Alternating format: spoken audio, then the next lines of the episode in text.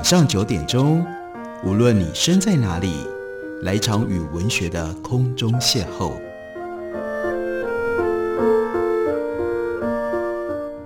杨照谈书，邀您一同遨游文学世界，认识古今中外的经典之作。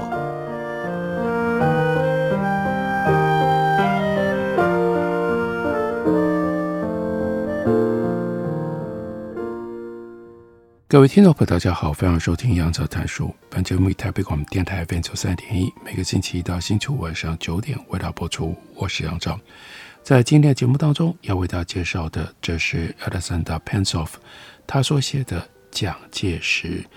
Pensov 他是美国俄亥俄州哥伦布市 Capital University 的历史学教授，他出生于莫斯科，毕业于莫斯科国立大学的亚非学院，获得。俄罗斯科学院所颁授给他的博士学位，这样特别的学术背景，使得他在研究中国的时候，他可以动用大批的俄罗斯的档案，所以他写了《毛泽东传》《邓小平传》，现在他又把他的注意力放到了蒋介石身上，交出了这样一部蒋介石的传记。中文翻译本刚刚由联经出版公司出版，关于蒋介石。当然，他的一生有太多太多的事件，我们可以挑选我们大家比较熟悉，也会比较好奇、有兴趣的部分来看一下。Pencil 是怎么写的？例如说，Pencil 写到了蒋介石撤退来到台湾，那是一九四九年的十二月十日，准确的时间是晚上八点半。蒋介石和他的长子蒋经国。从成都坐了六个半小时的飞机，抵达了台北。有一辆汽车在停机坪上等着他们，四周有着不寻常的安静。台北和成都前线不一样，那真的是天差地别。于是蒋介石愉快地呼吸着纯净的空气，坐到了车上，出发前往附近的草山。草山在台北以北大概十英里的地方。这是由常绿树木覆盖的山坡，有蒋介石曾经住过好几次的房子，蒋介石就把它称之为叫草庐。这一天到达台湾，他到了午夜时分才上床睡觉。蒋介石喜欢这栋房子，他是多年前为了日本天皇裕仁，他当太子的时候访问台湾而建造的。从窗户看出去，临近是一片山丘跟田野，绝佳的景观。不过第二年，他在春天，他搬到了草山支脉另外的一座更宽广的房子，位于士林北区一个大型公园的建筑群，地址是台北市福林路六十号。不过他还是不时会继续来到草山，呼吸山上的空气。一九五零年三月，蒋介石有了一个想法。要把他喜欢的草山改名叫做阳明山，来纪念他最敬爱的哲学家王阳明。三月三十一日，省政府就通过了改名的决议，在一个月之后生效。所以呢，从此之后，台北就有了阳明山，草山这个名字就被取代了。由于对阳明山的热爱，台北的一家报纸称蒋介石是草山一衰翁。甚至说他是落草为寇，这个标志呢，代表台湾本土民众的心声。他们在一九四七年二二八事件之后，对来自唐山的人不存好感。蒋介石被激怒了，就下令这家报纸被停刊，还逮捕了文章的作者。蒋介石去世多年之后，二零零七年年初，草山行馆转型成为艺文展演空间。开放给市民，但在不久之后的四月发生了火灾，现在原址呢就只剩下一个展示厅，里面有蒋介石的照片，另外呢有一间咖啡馆、餐厅，这是后事了。在这个时候，在草庐休息一天之后，十二月十二日，蒋介石接见了国防部反情报部门军统局局长毛人凤。讨论在中共占领军组织全国性游击运动的计划。在一天、下一天、下一天，十二月十三日，蒋介石就规划了一项及时的任务：第一，缩编和重组中央政府；第二，重组国民党中央执行委员会；第三，改组和举行台湾省政府选举；第四，统一中央和地方机关；第五，任命吴国桢为台湾省政府的代理主席，以用这种方法来试探美国援华的态度。当时对于蒋来说，最重要的是这第五项任务。如果没有美国的援助，他的政权在不久之后一定会垮台。即使是最乐观的亲蒋的观察者，也预测这件事情会在一九五零年的年底发生。正因为如此，蒋介石就任命拥有政治学博士学位的吴国桢担任台湾省主席。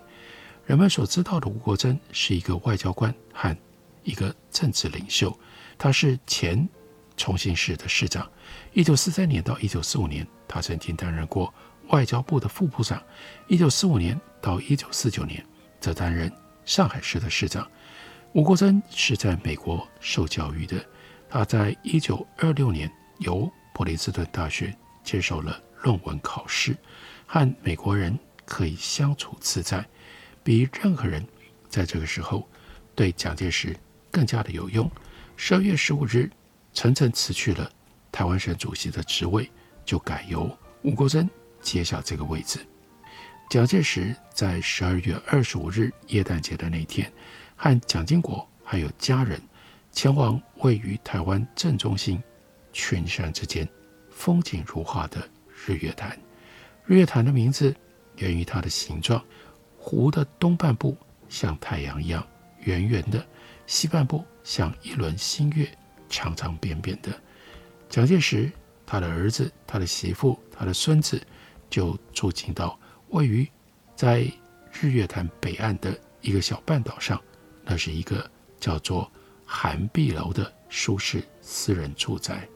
蒋介石在这一天的日记上写着：“潭水涟漪，环山幽翠，澄清净迪。”他们整天坐小船徜徉在湖上，在湖中央的拉鲁小岛上。漫步，晚上聚集在假日餐桌旁的椰蛋树下，在赞美上帝和用餐之后，一起看了一部电影。这种田园诗般的休息延续到第二天。蒋介石起身，感谢全能上帝十三年前让他逃离西安，然后去送给儿子、儿媳妇跟孙子耶诞礼物。之后大家再去散步，蒋介石甚至还钓了一条鱼。这是他一生当中罕有的，他很幸运，钓了一条中国人称之为叫曲腰鱼，那看起来像一条长长的鲤鱼。这鱼被用来做晚餐，蒋介石喜欢这道菜。听到这件事情之后，这种鱼呢就被改称叫做总统鱼。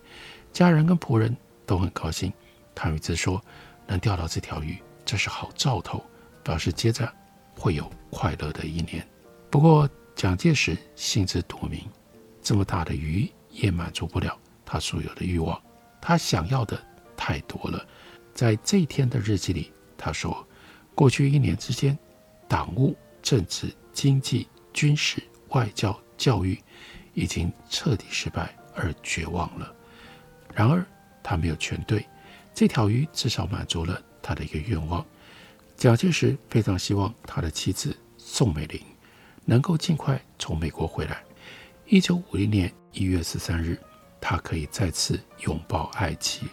尽管许多人，包括宋美龄的姐姐宋霭龄，也包括罗斯福总统的遗孀艾莉娜，都试图劝阻，叫宋美龄不要去台湾，但是她还是决定应该要分担丈夫的命运。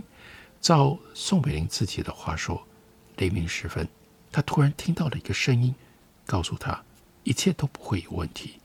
在此之后，她就不再犹豫了。她赶到姐姐的卧室，并且宣布上帝命令叫他回家。蒋介石高兴极了。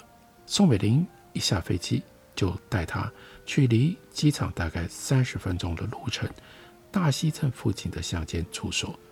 蒋介石喜欢这个地方，这里的自然美景让他想起了家乡溪口。一路上，蒋介石紧紧握着宋美龄的手，听她说他的美国使命。但不幸的是，那是一个失败的任务。对蒋介石失望透顶的杜鲁门总统，现在认为蒋介石的政权大概是有史以来最腐败的政府，所以不想再帮他。杜鲁门下定决心，并且开始研究和共产中国和解的可能性。正当此时，南斯拉夫的共产党领袖迪托和史达林之间发生了冲突，因此杜鲁门还有国务院都希望史达林和毛泽东在不久的将来，也许也会产生这样的分裂。敌托主义的幽灵开始在美国政治家的心里面产生了作用。他们里面的许多人又让民主毛泽东的预言复活了。为了要建立和中共领导人的关系，并且让新中国可以敌托化，他们随时准备牺牲国民党、牺牲台湾。一九四九年十二月三十日，杜鲁门就批准了国家安全会议第四十八之二号的决议，其中强调美国应该继续奉行他的政策。避免提供中国内部任何非共产主义分子以军事和政治的资源，但应该透过适当的政治、心理和经济手段，利用中国共产党和苏联之间，以及史大林主义者和中国其他分子之间的任何分歧。一九五零年一月五日，杜鲁门总统在白宫对记者发表谈话，公开叫做 “Statement on Formosa”。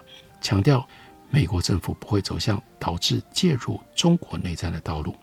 同样，美国政府也不会给福尔摩沙的中国军队提供军事援助或军事建议。一月十二、一月十六，当时美国国务卿 Acheson 也重述了同样的事情。这当然让蒋介石深感震惊，给蒋介石带来了很大的打击。这就是蒋介石在一九四九年年底刚刚来到台湾那几天所发生的事情。主要依据蒋介石自身的日记，再加上其他外交的文献 Panzov 给了我们这样很详细的描述。我们休息一会儿，等我回来继续聊。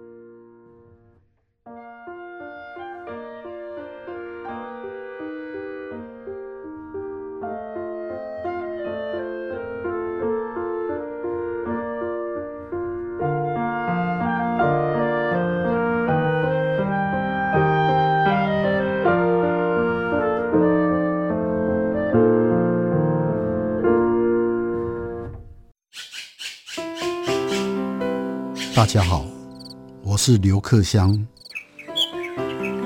亲近自己的城市，找回城市的温暖。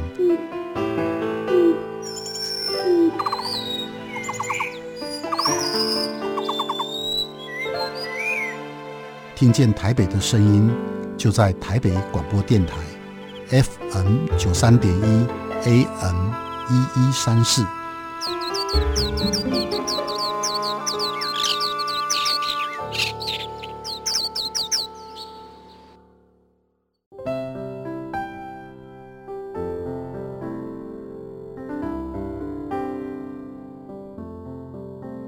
听见台北的声音，拥有颗热情的心，有爱与梦想的电台，台北广播 FM 九三点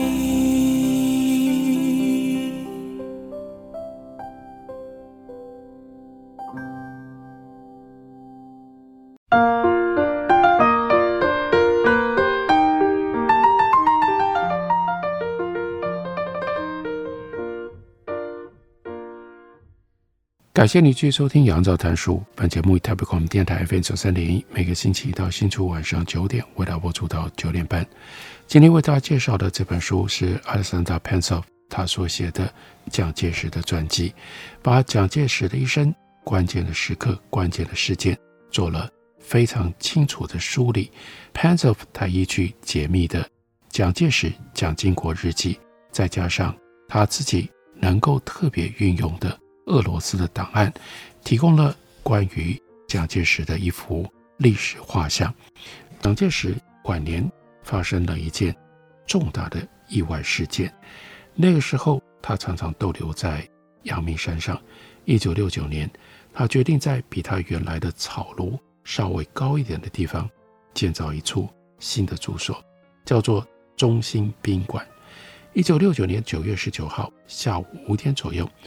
蒋介石和宋美龄在山路上却发生了车祸，祸首是一辆美国吉普车的司机，他在一个弯道突然快速驶来，队伍的先导车为了避免跟这辆车迎面对撞，第一时间紧急踩下刹车，跟在后面的蒋介石的豪华凯迪拉克就撞上了这个车的车尾，蒋介石跟宋美龄没有系安全带。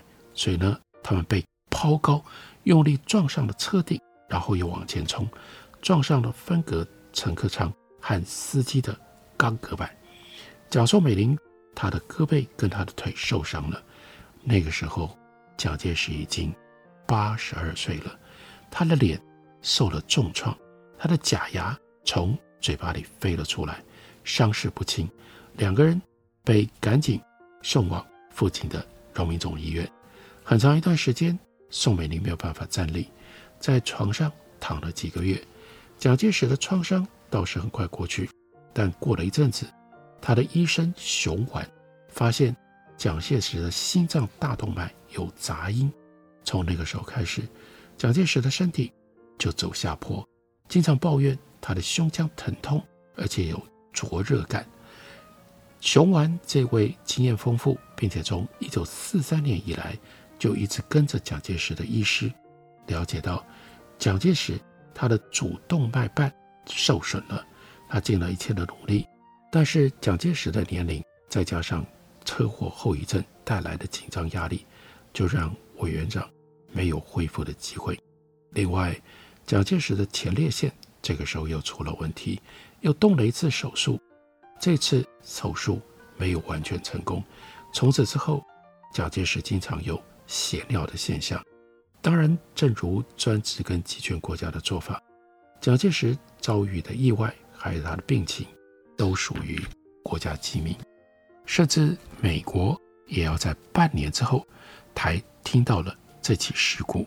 因此，尼克森一直到一九六九年十一月中旬，才得以向蒋介石跟蒋宋美龄致意。尼克森迟来的致意，当然是可以接受的。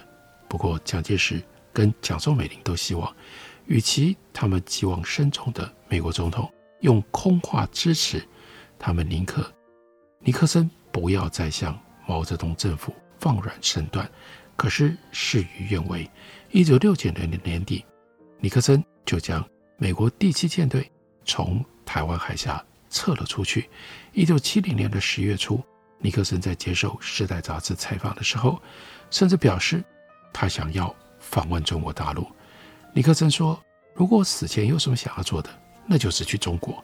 如果我没做到，我希望我的孩子能够做到。”一年之后，一九七一年四月，奉毛泽东私人命令的中国乒乓球队官员就邀请美国的桌球队去访问中国。这是从正在举行第三十一届世界桌球锦标赛的。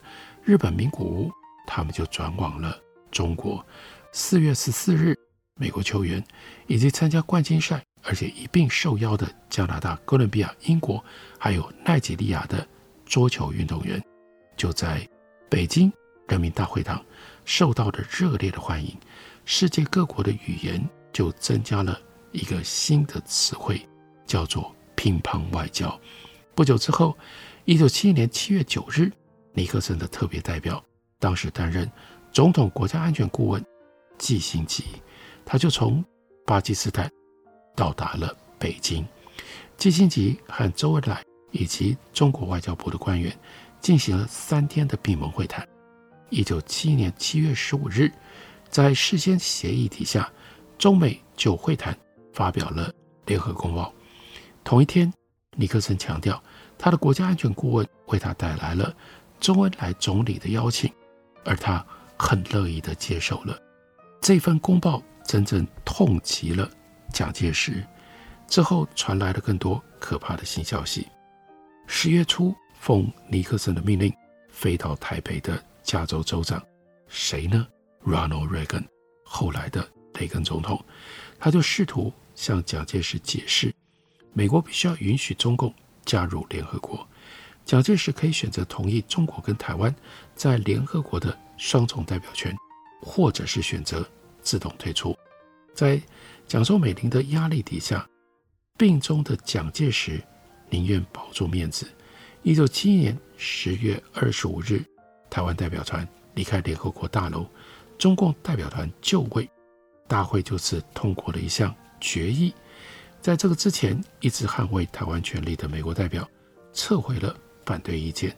四个月之后，一九七二年二月二十一日，美国总统尼克森带着他的夫人抵达北京，受到毛泽东的接见，随后二月二十八日就发表了中美联合公报。除了阐述双方在国际政治一系列问题上的不同立场之外，还特别强调中美两国关系走向正常化是符合所有国家的利益的。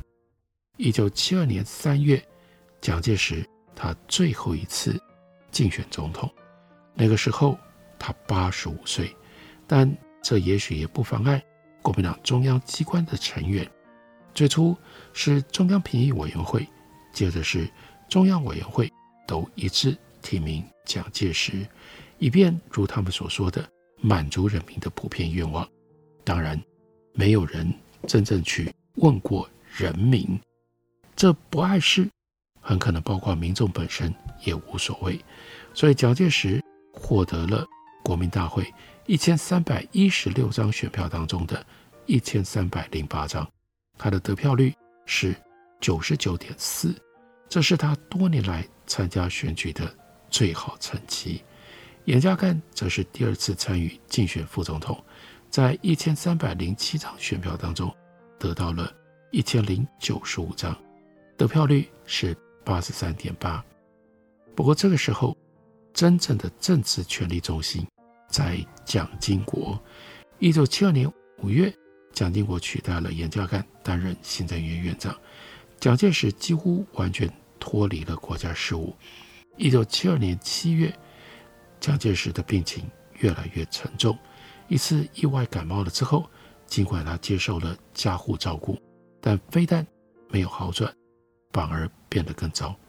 他的主治医师写着：“我记得有一次在日月潭。”蒋先生找我进去问话，当时便发觉他说话不太清楚，可能发生过小中风。医生开始担心了，所以就把他送到阳明山上的新区中心宾馆，那里比较凉爽。但不幸啊，可能风水不太好啊。有一回，蒋介石出去散步，突然在步道上就走不动了，还是医师跟警卫拿了一把椅子。把他给抬回来，但是他每况愈下。这时候，医生熊琬就建议他住院，蒋介石同意了。他急促地说：“我去住院，但无法站起来。”他的双腿像冻住了一样，瘫进到了医生的怀里。熊安赶快给他打了一针，让他苏醒过来，但不得不停止住院的计划。一群医生从邻近的荣总赶了过来，蒋介石开始在家里面接受治疗。七月二十一日的晚间，他如常写日记，结果呢，这变成是他最后一次的日记。日记上写着：“血刺，今日体力疲倦一身，心神失觉不知。下午，安国来访，然后后后与金国。”车游三下一闸。第二天早晨，蒋介石转成了肺炎，开始喘气。到了下午五点钟，他就陷入了昏迷。八月六日，他被非常小心地送进到荣民总医院的第六号病房。蒋宋美龄、蒋的外甥女孔令伟，还有蒋经国，也都搬进到医院的临近病房。与此同时，全世界各地掀起了一波承认中华人民共和国的外交浪潮。一九七二年九月，日本首相田中角荣访问毛泽东，中国大陆和日本就建立了外交关系。一个月之后，中华人民共和国和德意志邦联共和国之间交换大使，之后也和其他许多的国家进行了交换大使。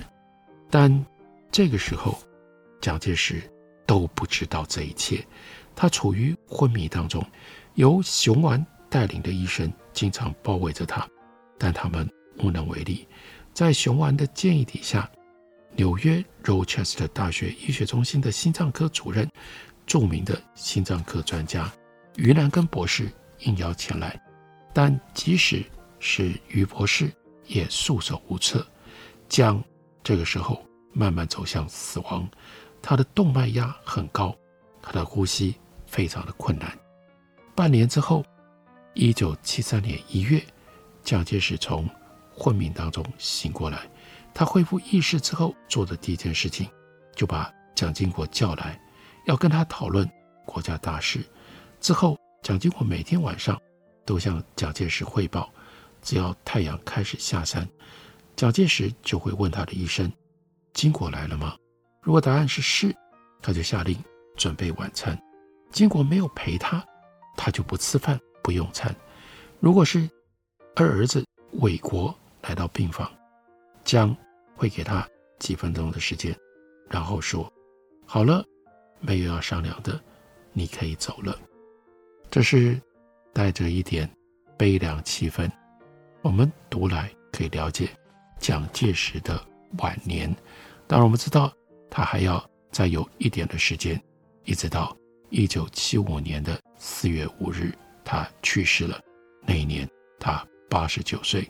关于这位人物的一生，他的胜利，他的失败，胜利当中的失败，失败当中的胜利，都写在 Pencil 做了详细研究的这一本书里，书名就叫做《蒋介石》。